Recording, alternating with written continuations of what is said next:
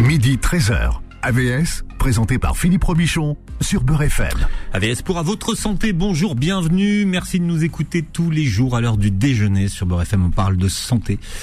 Et aujourd'hui, alors je sais pas si on va se marrer, mais si on va se marrer aujourd'hui, mon invité le docteur William Bérébi, bonjour doc. Bonjour Philippe. Vous êtes docteur en médecine, gastro-entérologue et hépatologue, expert du micro microbiote intestinal. Alors je précise intestinal parce que il y a beaucoup de microbiotes, hein, donc il y a des microbiotes. Tout à fait. Et que vous êtes le créateur du concept de la médecine microbiotique et que fait. vous faites des, des ordonnances microbiotiques. Vous avez écrit, euh, alors le livre que vous avez apporté. Mission ventre plat chez euh, Marabout et que vous êtes très présent sur les réseaux sociaux, notamment sur Instagram, Dr William Bérébi. C'est ça, absolument. 30 000 abonnés et donc euh, où je mets beaucoup d'informations et de posts et de stories. Je vous ai vu dans une très bonne émission la semaine dernière sur le service public, Doc. Oui. Et félicitations pour vos chiffres. Merci, oui, oui, il y a eu. euh, Ah, vous avez fait plus du million à 20h30, c'est- bah, c'est énorme. Hein, Ouais, un pour, million pour une, cent mille, pour ouais. une émission de santé ouais, qui parlait de, de, de l'inflammation. euh, Ah, Alimentation anti-inflammatoire hein, sur l'angle digestif, mais aussi extra-digestif. Donc oui, ils étaient très contents. Il y a eu un gros score. Bien, vous allez pouvoir revoir cette émission d'ailleurs, euh, on va faire de la pub aux camarades, euh, sur le replay du service public, Tout à fait sur France 5. enquête de santé. Nous allons parler des ballonnements aujourd'hui. Euh, alors les ballonnements, ça porte un drôle de nom, c'est le météorisme. Oui. Bah, le météorisme abdominal, c'est la distension de l'abdomen, en fait. Hein, c'est ça le, c'est ça la définition. Donc ça veut dire qu'il y a de l'air dans l'intestin, donc dans l'intestin grêle, mais surtout dans le côlon, et ça va se traduire par un tympanisme quand on va examiner le patient. Je mets la main sur le ventre et en percutant les doigts, je vais avoir un bruit sonore qu'on appelle tympanisme. Et c'est comme ça en consultation que je sais si un patient qui a un ventre proéminent a trop d'air dans son côlon. Jamais entendu ça. Le tympanisme. Bah Tympanisme. euh, tympanisme. Euh, D'ailleurs, alors je regardais, c'est le c'est le symptôme le plus fréquent en gastro-entérologie. Très fréquent. Alors selon les, les séries, euh, 50 à 70% de prévalence, c'est-à-dire de personnes qui souffrent de ce problème-là, souvent associé aux flatulences, donc c'est-à-dire euh, les fameux paix.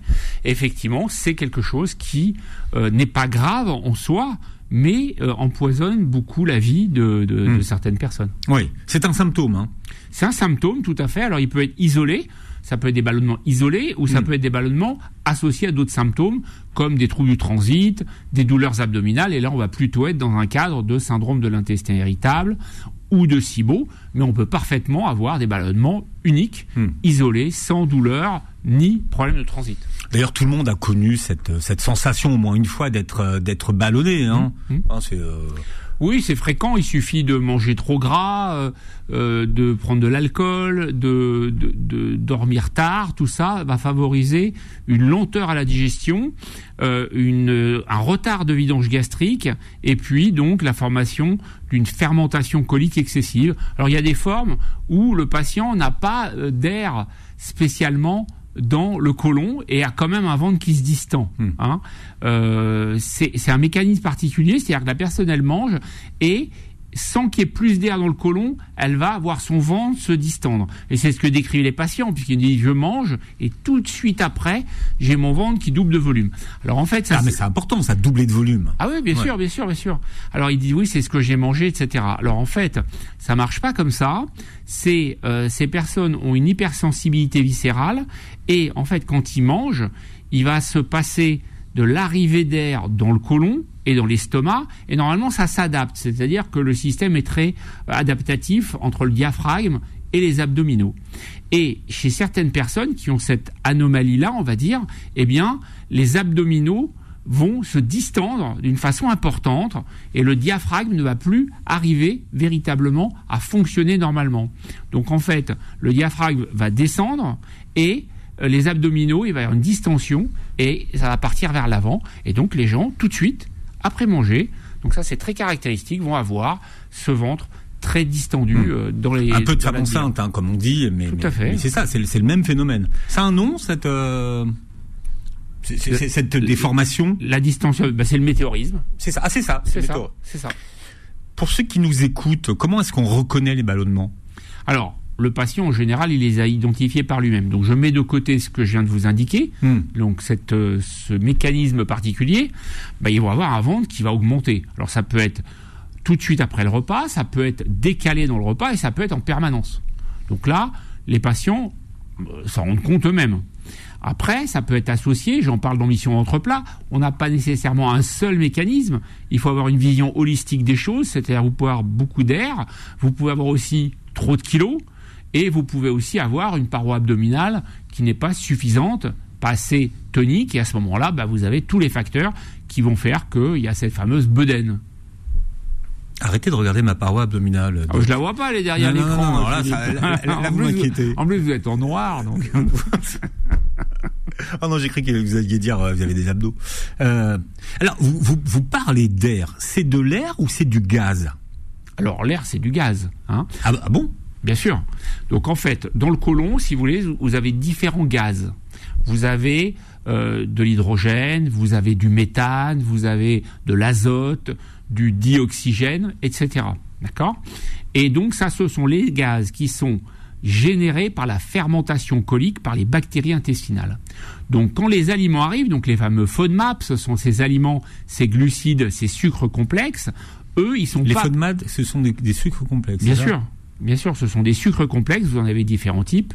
Vous avez les, les fausses, les, les GOS, vous avez le fructane, etc.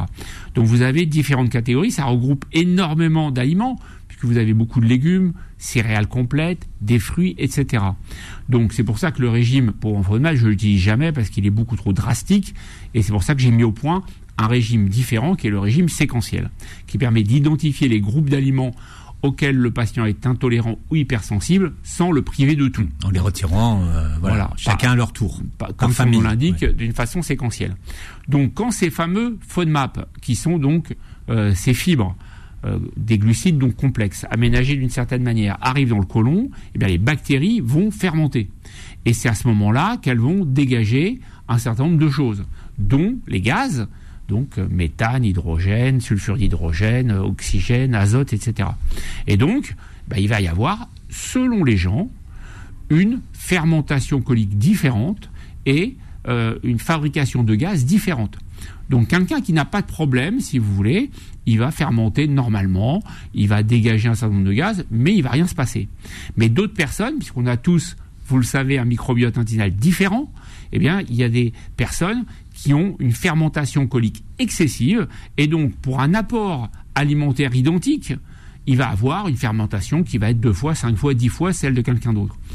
Alors c'est très injuste parce que les patients se disent mais on a mangé la même chose, pourquoi moi j'ai le ventre qui a doublé de volume et mon voisin lui il a rien? Eh bien c'est lié à la particularité et à la spécificité du microbiote de la personne donnée. Mhm.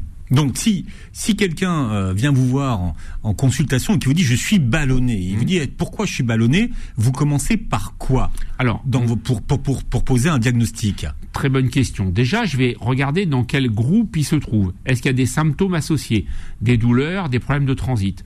Et là, ça m'orienterait plus vers un intestin irritable ou un SIBO.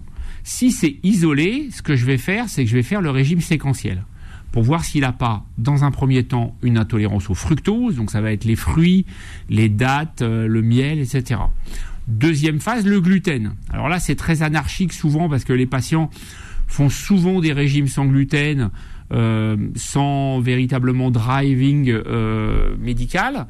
Donc, on ne sait plus très bien interpréter ce qui les améliore ou pas. Mais dans le régime séquentiel, il va y avoir 14 jours sans gluten, en enlevant les produits céréaliers, et je vais voir si ça les améliore. Et puis la troisième phase, ça va être les légumineux, certains légumes, et puis les oléagineux, donc les, les fruits à coque, etc., type amande, noix de cajou et autres. Et comme ça, je vais savoir s'il y a des groupes d'aliments. Alors ça débouche sur deux grandes euh, intolérances ou hypersensibilités dans la vraie vie. Il y a bon les légumineux, ça c'est assez facile parce qu'il y a des, effectivement des personnes qui vont pas supporter les lentilles ou les pois chiches. Mais on a l'intolérance au fructose. Alors on dit que c'est une question de cuisson, qu'il faut rajouter du bicarbonate. Oui, ça, ça peut aider un petit peu, mais quelqu'un qui a une fermentation colique excessive parce qu'il a un microbiote donné, il peut faire ce qu'il veut. Les pois chiches, il y a des patients, ils les supportent pas, euh, ils les supporteront jamais. Donc euh, bon, voilà, Ouais. faut avoir du bon sens. Si on supporte pas un aliment, bah, quelle- la chose à faire, c'est de l'arrêter et de, de plus le consommer.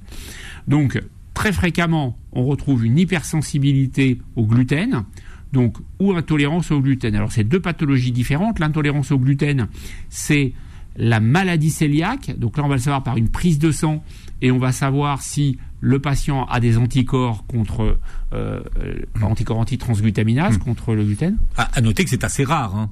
Oui, la, la, maladie cœliaque, c'est pas si rare que ça.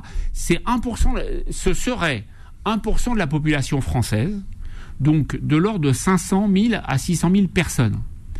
Mais euh, le biais, c'est qu'il y a que, il y aurait que 20% de gens diagnostiqués. C'est-à-dire 80% des Français seraient cœliaques et ne le seraient pas parce que les symptômes sont peu marqués, parce qu'ils ont fait des régimes sans gluten, sont suivis, donc du coup les anticorps étaient faussement négatifs. Donc voilà, donc c'est pas si rare que ça. Et puis vous avez l'hypersensibilité au gluten qui est une pathologie voisine mais différente, c'est-à-dire que vous allez avoir pas de maladie auto-immune, mais juste le fait que quand vous consommez beaucoup de gluten, vous avez un inconfort digestif et des symptômes. Hmm. Donc ça, c'est très fréquent, notamment l'hypersensibilité au gluten. Donc ça, vous le savez, en supprimant le gluten pendant 14 jours, 14 jours. ça vous donne une indication. Exactement. Là, le patient me dit, voilà, je suis beaucoup mieux, j'ai moins de douleur, mon transit va mieux, j'ai moins de ballonnement, etc. Et donc là, je dis, ok, bah, vous avez une hypersensibilité au gluten. Alors qu'est-ce qu'on fait dans ce cas-là? Dans ce cas-là, il ne s'agit pas contrairement, donc ça c'est une erreur fréquente, d'arrêter tous les aliments contenant du gluten. Ça n'a pas de sens dans l'hypersensibilité au gluten. On va juste demander au patient de trouver la dose seuil, la quantité seuil qui lui va. Hmm. Donc on va prendre des pâtes ou du pain comme repère et on va faire des tests à 50 grammes, 100 grammes, 150 grammes. Et le patient comme ça, très simplement, il va arriver à déterminer la quantité de produits céréaliers qu'il peut consommer sans être gêné. Donc il ne se sera pas enlevé des produits intéressants pour la santé, puisqu'il y a des minéraux, il y a des vitamines, il y a des fibres également prébiotiques, et il saura ce qu'il peut consommer. Donc ça c'est très facile à... Enfin, quand, on, connaît la méthode, euh, disons que c'est facile à mettre en place. Et l'autre groupe, c'est l'intolérance au fructose.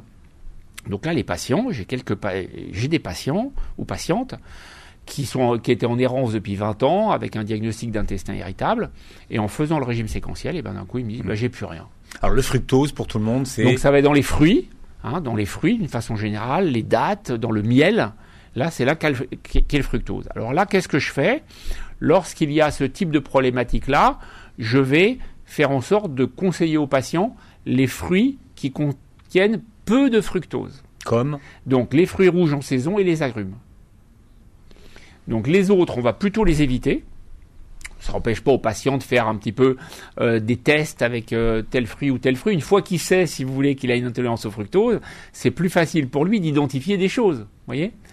Et mais globalement, euh, les fruits qui contiennent peu de fructose, c'est les agrumes et les fruits rouges. Allez, on parle de ballonnement aujourd'hui avec le docteur William Bérébi jusqu'à 13h sur Beurre FM. AVS revient dans un instant, midi 13h. AVS, présenté par Philippe Robichon sur Beurre FM. Alors on parle des ballonnements aujourd'hui avec le docteur William Bérébi, mais pas que. On parlera tout à l'heure euh, des flatulences et des éructations. Euh, comment savoir si nos ballonnements sont normaux ou s'ils sortent de l'ordinaire? Est-ce qu'il y a un moyen? Alors normalement, les ballonnements des gaz, on en a dans le tube digestif et dans le côlon, mais il va, ça va pas se voir. Dès que ça se voit, c'est là où il y a problème. Hein, le patient se plaint donc d'avoir un inconfort abdominal, une distension abdominale, alors qui gêne encore plus les femmes évidemment au niveau esthétique. Euh, donc voilà, donc c'est très simple en fait. Mais il faudra toujours vérifier le poids, vérifier qu'il n'y a pas une prise de poids récente, vérifier que on n'a pas une paroi abdominale complètement atone sans muscle, pour ne pas attribuer complètement euh, la distension et la bedaine au gaz. Et puis on va faire la percussion, comme je vous l'indiquais tout à l'heure, qui va permettre, grâce au bruit sonore, de confirmer qu'il y a bien un excès de gaz dans le côlon. Si c'est un bruit de tam-tam, c'est bon. Voilà, c'est ça. Comment éliminer, ces, gaz intestinaux? Est-ce qu'il y a un moyen? Est-ce qu'il y, a un endroit où il faudrait appuyer, par exemple? Alors, ce qui peut soulager parfois, c'est les massages euh, avec euh, de l'huile de menthe poivrée, par exemple. Ça peut être intéressant. Il y a des patients qui le font et ça leur fait du bien. Mais sinon, il n'y a pas d'appui spécifique, si vous voulez, qui vont permettre de réduire ça, puisque les gaz ils sont dans le côlon, ils sont pas dans le rectum. Mm. hein. Et donc c'est globalement tout le côlon qui fait environ un mètre de long euh, qui contient ces gaz. Donc en fait, ce qu'il faut, c'est agir pour réduire la fermentation. Donc Donc ça sert à rien de s'appuyer sur le Non. ventre pour dégazer. non, non. Je- non, non, non, je rigole, mais c'est une question qui revient très souvent. Non, non, non, non, vous pouvez rien faire puisque le rectum, c'est le dernier organe du tube digestif. C'est une cavité qui fait à peu près 15 cm de hauteur et c'est là que euh, lorsqu'il y a de l'air, on peut éventuellement avoir une action. Mais quand il y a un ventre ballonné, euh, on va avoir des gaz dans le côlon et c'est en absorbant par des thérapies ou bien en réduisant les aliments qui ont trop fermenté que l'on va pouvoir régler le problème. Alors, qu'est-ce qui fonctionne pour, Alors- pour, pour, alors, je sais pas comment on dit, absorber, limiter, euh, Voilà. Alors il y a- il y a- dégazer? Ouais, euh, dégazer si vous voulez. Il y a plusieurs mécanismes différents. Les probiotiques, ça fonctionne, puisqu'il peut y avoir une dysbiose. On sait aujourd'hui que la dysbiose intestinale est l'un des facteurs explicatifs des ballonnements excessifs hein, et d'une fermentation colique excessive. Donc, euh, première catégorie de médicaments, enfin de compléments alimentaires en l'occurrence, pouvant être utilisés. Vous avez le charbon végétal également. Le charbon végétal que activé. le, Alors, le- le charbon euh, végétal activé activé. Ça veut dire que euh, ça vient de l'écorce de la noix de coco qui est chauffée à des degrés très très élevés deux fois et de ce de cette euh, de ce chauffage carbonisation en quelque sorte ça, on va récupérer un charbon et c'est pour ça qu'on dit activé parce que ça résulte du chauffage à, à des certaines températures deux fois de l'écorce de noix de coco et donc ce charbon il a comme vertu d'absorber c'est un absorbant c'est-à-dire que il va gober en quelque sorte les bulles d'air dans l'intestin et pour euh, un, diamètre de 1, on va avoir 100 d'absorption. C'est-à-dire il absorbe, c'est de l'adsorption d'ailleurs avec un D, euh, stricto sensu, 100 fois son volume. Le charbon prend 100 fois en gaz, 100 fois plus que son volume en gaz, qui peut donc absorber et donc éviter euh, les symptômes. Donc ça, ça marche très bien. Alors, c'est quoi? C'est un. C'est un complément alimentaire? C'est que- que- quel est son statut? Euh, non, c'est pas complément alimentaire, C'est- du charbon. c'est du euh, charbon. C'est du charbon, c'est un adsorbant. Et donc ça se prend de deux manières, soit ce sont des sous forme de gélules. Moi, je le prescris sous forme de gélules. Hmm. Il y a plusieurs noms. Ah, c'est pas du charbon qu'on prend à la, à la Alors, cuillère. Non, alors déjà, faut prendre le bon charbon. Faut pas prendre, faut prendre du charbon médical, hein, parce qu'il y a d'autres charbons qui existent, et faut pas vous tromper. hein. Puis il y a des charbons pour animaux, etc. Donc euh, c'est un charbon pour humains. Déjà, toujours faire attention si vous le commandez sur euh, des sites ou autres. Euh, ça existe sous forme de gélule, donc, et ça existe sous en vrac, sous forme d'une- d'une poudre. Donc les deux existent. En gélule, c'est deux gélules euh, trois fois par jour, et en vrac euh, poudre, c'est une cuillère à café deux à trois fois par jour. Hmm. Est-ce qu'il y a des contre-indications au charbon actif? Alors, il n'y a pas vraiment de contre-indication, mais en revanche, euh, il ne faut pas le prendre en continu. C'est-à-dire qu'on va le prendre 10 jours par mois. Parce que comme le charbon, justement, il est absorbant, si vous le prenez tout le temps en continu, vous risquez d'avoir une absorption des, euh, une- un défaut d'assimilation des nutriments. Et donc, ça peut avoir un impact sur le long terme. Donc, Et j'ai vu des Américains qui disaient qu'il fallait faire attention à, si- à, euh, à certaines interactions avec des traitements qu'on prenait. tout à fait. Donc ça, c'est un autre volet avec les traitements. Oui. Deux heures de delta, hein, euh, intervalle de fa- temps. voilà, de- qu'il de fallait deux attendre heures. deux heures avant de prendre son traitement. Voilà, en- entre des médicaments, a fortiori quand c'est des médicaments euh, type co- contre le diabète ou contre l'hypertension artérielle. Donc ça, c'est un une première précaution. Et puis, on va pas le prendre en continu sur des mois et des mois pour éviter qu'il y ait des problèmes d'absorption des Donc, nutriments. 10 jours de 10 jours par cure. mois. Voilà. Exactement. Bien. Alors, Et, et l'amande poivrée, puisque vous me disiez qu'est-ce qu'il existe comme composé actif. Donc une huile essentielle qui a fonction là aussi de jouer sur les ballonnements et d'augmenter la vidange de l'estomac. Donc ça peut lutter contre la dyspepsie, les ballonnements, etc. Et là, on va être sur un produit qui va être en huile essentielle, donc une ou deux gouttes sur un comprimé neutre. hein. Vous savez, ces comprimés neutres, c'est fait pour ne pas prendre du sucre. Donc c'est des fibres d'acacia et vous mettez une ou deux gouttes dessus trois fois par jour.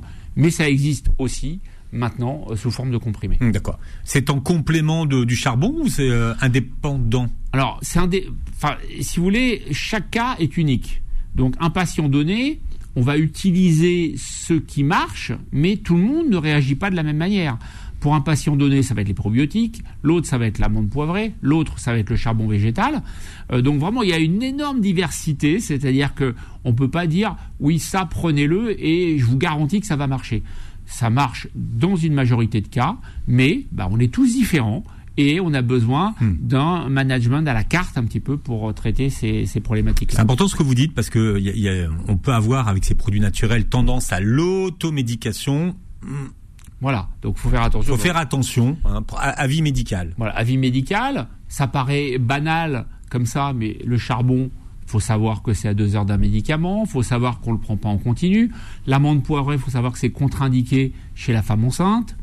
Voilà, donc ce sont des exemples qui prouvent que il faut pas se jeter euh, dans ce qu'on lit euh, sur internet ou dans les magazines. Disons, voilà, on consulte son médecin, Hmm. on pose un diagnostic et puis euh, on, on se traite d'une façon adaptée avec les bonnes informations. Voilà, c'est pas parce que c'est naturel que c'est pas sans effet secondaire et qu'il n'y a pas de précautions à prendre. Exactement. Hein Ça c'est très important parce que effectivement euh, dans le dans l'esprit des gens souvent c'est c'est la nature donc de toute façon il n'y a pas de risque. C'est faux. Euh, Il y a donc ce qu'on vient d'indiquer. Vous avez des plantes pour maigrir soi-disant qui donnent des maladies du foie, des hépatites. Même il y a des gens qui se font transplanter le foie parce qu'ils ont fait une hépatite fulminante avec des plantes. Ça donne des insuffisances rénales aiguës, etc. Donc les plantes, il y a eu une liste de 118 plantes qui a été publiée récemment par l'ANSES de plantes toxiques. Donc si vous voulez, c'est pas une ou deux, c'est 118. Et donc si vous faites ça comme ça, vous pouvez vous exposer à des accidents vraiment embêtants. Donc à partir du moment où on se soigne, si vous voulez, le mot soin, quel qu'il soit, que ce soit avec des médicaments allopathiques ou des plantes, c'est pareil. On doit le faire d'une façon intelligente et sous couvert de conseils d'un thérapeute qualifié, donc d'un médecin. Alors la prise de certains médicaments peut provoquer des, des ballonnements. Quels sont les, malon- les, les médicaments qui peuvent en provoquer? Alors, les, les aliments plutôt. hein, les médicaments, Hmm. Non? euh, non, non, il n'y a pas vraiment de médicaments qui donnent des ballonnements. Par contre, beaucoup d'aliments, alors on en a cité quelques-uns, mais il y a, il y a sur- il y a aussi les crucifères. Les crucifères. les choux, ça. Voilà, les choux, Mm. brocolis, choux-fleurs, choux de Bruxelles, etc. Alors les, les crucifères, bon, ça fait partie des FODMAP, mais ils ont une particularité, c'est le raffinose. Le raffinose, c'est une combinaison de sucres très particulière, et pour dégrader ces sucres-là, on a particulièrement peu de l'enzyme qui est capable de les couper dans le corps humain. Et donc, de ce fait, comme elles arrivent encore plus intactes que les autres FODMAP dans le côlon, il y a encore plus de travail de fermentation. Et donc ce raffinose, ce fameux raffinose, il est présent en grande quantité dans les crucifères. C'est pour ça qu'il y a des gens qui ne supportent absolument pas les crucifères. Ils vous disent, moi je prends des choux, mais euh, j'ai un ventre euh, de femme enceinte de 9 mois. Donc voilà, donc ça c'est le raffinose, c'est une particularité des, Choux, alors donc euh, brocoli, enfin tout, Voilà. euh, chou, choucroute. euh, Euh, ch- chou de Bruxelles, euh, chou-fleur, brocoli, chou calé, tous les choux. Un- Ce sont des crucifères. hmm. Et là encore, c'est pas une question de cuisson. Hein, ça n'a rien à voir. Alors, globalement, si vous voulez, quand vous consommez un légume cru ou un légume cuit, c'est différent quand même, parce que le fait de le cuire va quand même le prédigérer. Donc globalement, les personnes qui ont des problèmes de ballonnement, ils sont mieux avec des légumes cuits. Bon, ça, c'est un fait. Mais il n'en demeure pas moins que la personne qui a un microbiote intestinal qui, est, euh, qui donne une propension à fermenter, euh, la personne qui a euh, et donc qui consomme des crucifères, eh ben, il va avoir, quoi qu'il fasse, une problématique de ballonnement et, et de gaz. C'est donc pour ça qu'on dit euh, que les, les choux font flatuler. Bien sûr, c'est C'est ça, en fait. les, cru- Ouais. les grandes catégories, si vous voulez, les grands classiques, si vous voulez, c'est les crucifères et les légumineuses. Hein, pois chiches, lentilles, etc. Donc là, voilà, il y a des gens qui ne peuvent absolument pas y toucher, malheureusement, alors que c'est des très bons aliments, mais c'est comme ça, ils les supportent pas. Bon à savoir. Bon à savoir. On parle de ballonnement ce matin jusqu'à 13h. Alors on va parler euh, effectivement des flatulences dans un instant avec le docteur William Bérébi qui est avec nous jusqu'à 13h. AVS revient dans un instant, midi 13h. AVS, présenté par Philippe Robichon sur Beurre FM. Avec le docteur William euh, Bérébi qui est avec nous. Je rappelle le titre de votre dernier euh, livre, euh, Mission Ventre Plat chez Marabout. On parle de, de ballonnement, mais c'est vrai qu'avoir un ventre qui ne ballonne pas, c'est un ventre plat. Voilà, alors il n'y a pas que ça comme mécanisme, hein. ça peut être donc un poids excessif, ça peut être une paroi abdominale atone, très peu musclée, et puis bien sûr une quantité de gaz, donc d'air, dans le côlon excessive. Mhm. Il y a un, lien, docteur Bérébi, entre les entre les hormones et le et les ballonnements? Oui, tout à fait. Il y a des hormones qui interviennent dans euh, le fonctionnement de l'estomac, donc dans la vidange gastrique, et également dans euh, la, formation d'air et de gaz et dans l'hypersensibilité viscérale qui va faire que le patient va ressentir une distension abdominale alors qu'il n'a pas nécessairement une énorme quantité de gaz dans son côlon. Donc ça, ça se voit au moment des règles, au moment des menstruations, et puis au moment de la grossesse, donc indépendamment évidemment de la prise de poids liée à la présence du bébé, on peut avoir un dérèglement, en quelque sorte, lié aux modifications hormonales. Mmh. D'ailleurs, euh, en vieillissant, on ballonne plus. Alors, en vieillissant, on ballonne plus. On a plus d'intolérance globalement en vieillissant, puisque le microbiote, il s'appauvrit avec moins de variétés.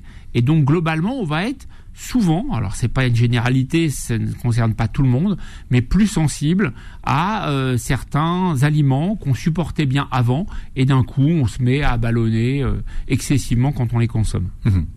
Est-ce qu'on peut éviter les, ballonnements en faisant des exercices euh, abdominaux? Non, pas vraiment on peut lutter contre l'atrophie de la paroi abdominale, donc faire muscler ses abdos, mais non, les, ballonnements, euh, on on peut pas faire d'exercice spécifique. En revanche, ce qui est vrai, c'est que l'activité physique, c'est bon. L'activité physique, c'est bon puisque, euh, imaginons que les ballonnements s'intègrent dans le cadre d'un syndrome de l'intestin irritable. On sait que l'activité physique diminue euh, d'un facteur 2,5 le risque d'apparition d'un intestin irritable. On sait aussi que quelqu'un qui a un intestin irritable, donc avec des ballonnements notamment, eh bien, lorsqu'il fait de l'activité physique, ça améliore son score de qualité de vie, son score hmm. fonctionnel. Donc l'activité physique, c'est quelque chose que je préconise systématiquement chez les patients qui ont un intestin irritable, euh, puisque ça améliore, ça a une action anti-inflammatoire, tout comme l'alimentation dont on a parlé sur France 5. Et donc l'activité physique a une action anti-inflammatoire et va permettre au microbiote intestinal de fabriquer des substances anti-inflammatoires, anticancéreuses, régulatrices de la glycémie, notamment le butyrate. Mmh. Le fameux butyrate. Le fameux butyrate, qui est un acide gras à chaîne courte. Bien. Est-ce que euh, les gaz intestinaux ont un lien avec les, ballonnements et finalement euh, bah, les flatulences, je voulais dire. Euh, oui, bah, c'est pas la même chose les gaz intestinaux ah bah. et, les, et, les, flatulences. Ah bah non, les flatulences c'est le fait d'expulser les selles, c'est le, fait de péter. Ah ouais. Les flatulences. Mais c'est pas des gaz. Ah bah si. Bah c'est ça. Bah bien sûr. Moi j'appelle ça des gaz intestinaux. alors peut-être que c'est pas le bon nom. Bah les gaz, si vous voulez.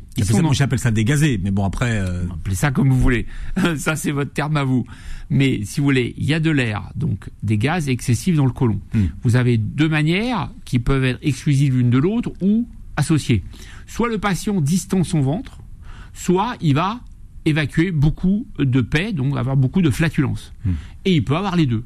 Voilà, toutes les combinaisons existent, si vous voulez. Mais est-ce qu'il y a un lien? Est-ce que quand on est ballonné, finalement Bien sûr. En général, le fait d'être ballonné augmente la quantité de flatulences mais il y a des personnes qui n'expulsent pas vraiment euh, leur gaz et qui ont un ventre qui se distend, mais sans flatulence excessive. Mmh. Les deux se voient.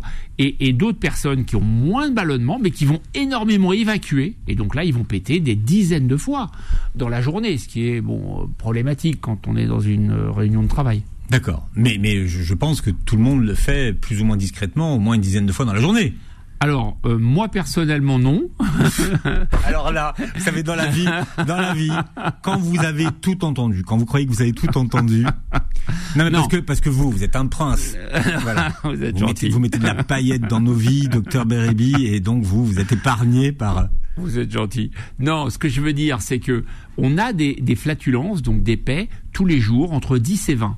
Mais ils sont de petits volumes, et donc déjà, on ne les sent pas en termes d'odeur, puisqu'il faut savoir que 99% des gaz sont inodores. Hmm. Alors quels sont, les, quels sont les, gaz qui sont odorants C'est les gaz sulfurés, donc qui contiennent de du sulfure d'hydrogène. Donc c'est 1% des gaz, c'est le sulfure d'hydrogène qui est dans le gaz, et lui, c'est lui qui donne cette odeur caractéristique de, de, d'œuf pourri un petit peu. Donc c'est que 1% ça. Tous les autres, ils sont inodores. Donc, alors, je vois votre grimace. Ah bah donc, ouais, si vous ouais. avez beaucoup d'odeur, Philippe, bon, il faut qu'on s'en occupe.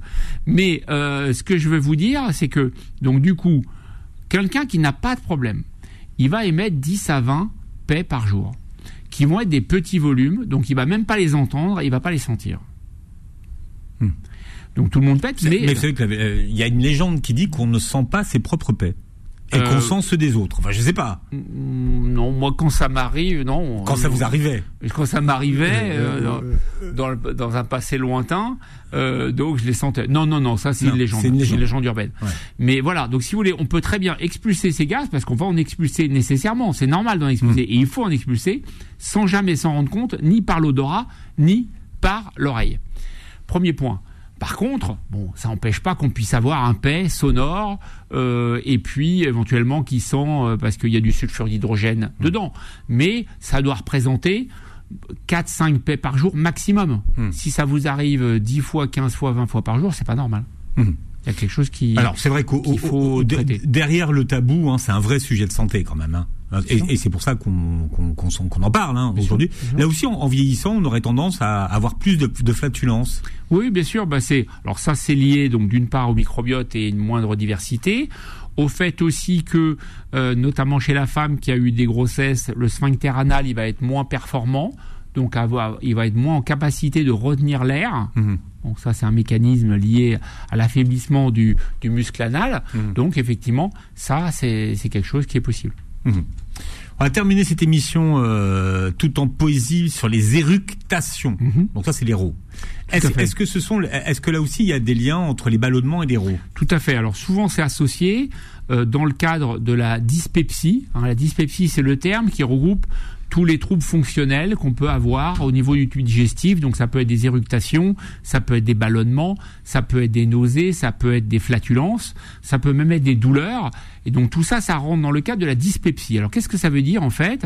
La dyspepsie, ça veut dire qu'on a des symptômes que je viens de vous indiquer, mais il n'y a aucune lésion lorsqu'on fait une endoscopie digestive. C'est-à-dire, on va regarder l'estomac, on va vérifier, euh, éventuellement le côlon, ça dépend de l'âge du patient.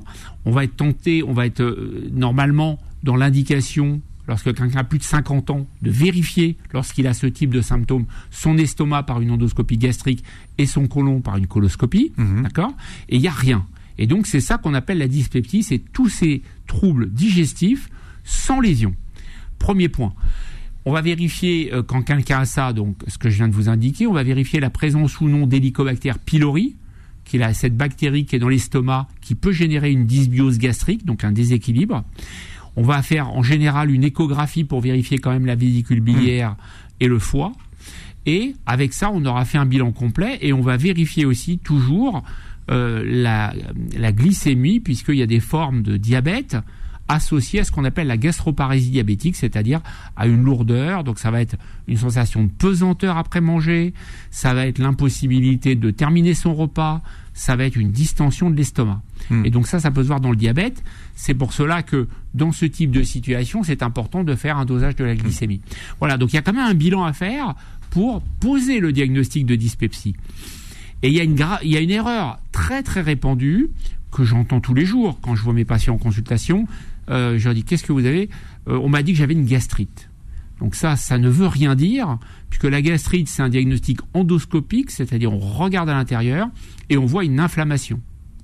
Donc dire, quand quelqu'un a des symptômes digestifs, comme je vous ai indiqué, euh, notamment des éructations, des nausées, éventuellement des douleurs, c'est une gastrite, c'est un abus de langage qui ne correspond à rien.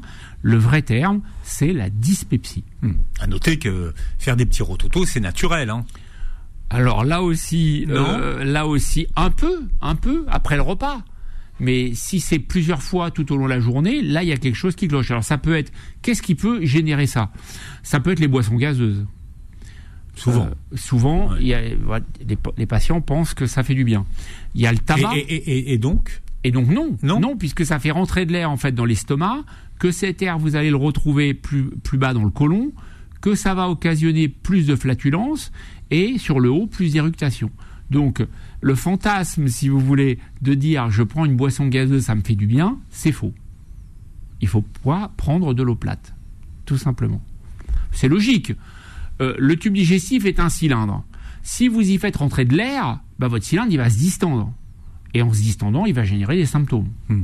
Hein, a- C'est de l'aérophagie, c'est ça alors l'aérophagie, c'est le fait d'avoir Hmm. euh, de- de- trop de- d'air dans l'estomac. hein. D'accord.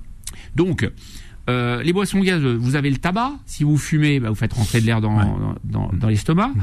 L'alcool est un, est- peut avoir un effet irritant. Vous avez le chewing-gum. Pareil. Vous mâchez, Vous clac, clac, ouais. c'est de l'air. Sans compter qu'il y a des polyols dedans, c'est des sucres particuliers qui fermentent énormément, énormément dans les chewing-gums. Vous avez la manière de manger. Parce que qu'est-ce qu'on peut faire quand on a trop d'éructation, donc cette fameuse dyspepsie Il faut manger lentement, donc c'est les 2 fois 20. Hein, vous connaissez les 2 fois 20. 20 mastications par bouchée et 20 minutes pour le repas. Or, plein de gens, notamment le midi, mangent en 5 minutes, le sandwich, mâche pas, etc.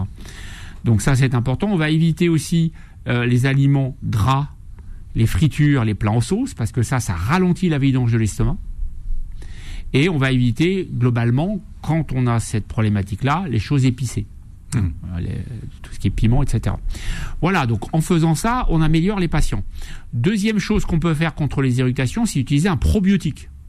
Il y a un probiotique qui agit sur le microbiote gastrique, parce qu'il y a très peu de bactéries dans l'estomac, puisque c'est un milieu acide, d'acide chlorhydrique, mais il y a quand même du lactobacillus deux, il y a un produit qui associe deux souches, et qui va équilibrer le microbiote intestinal, donc renforcer la barrière épithéliale de l'estomac et diminuer l'inflammation dans l'estomac.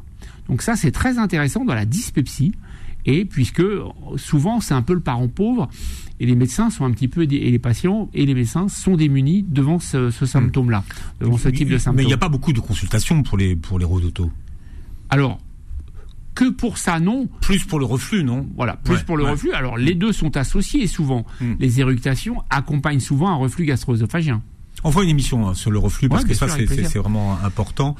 Euh, alors vous allez réécouter euh, l'émission en podcast sur beurrefm.net et sur les plateformes qui reprennent l'émission. Vous pourrez commenter la vidéo. Donc si vous aussi vous êtes concerné, vous avez des questions à poser, le docteur William Bérébi hein, euh, y réponds. répondra. Euh, D'ailleurs on retrouve nos, nos- nos émissions sur vos réseaux sociaux, Doc, hein, sur Instagram. hein, Voilà, des extraits. Je mets les liens donc sur DR William Bérébi, euh, sur Facebook. Euh, sur LinkedIn, c'est un peu différent, c'est beaucoup plus pointu en général. Et puis, euh, il y a des extraits aussi sur ma chaîne YouTube, Dr William Bérébi. Il y a déjà plus de 6000 abonnés. Et, et voilà. Et puis, là où je communique le plus, c'est sur mon compte Instagram, DR William Bérébi. Donc, je vous invite à me rejoindre. Vous aurez plein d'informations utiles pour votre santé. Merci Doc d'avoir été avec nous. J'espère que l'émission a été utile pour vous et passez une très belle journée santé sur Beurre FM. Retrouvez AVS tous les jours de midi à 13h et en podcast sur beurrefm.net et l'appli Beurre FM.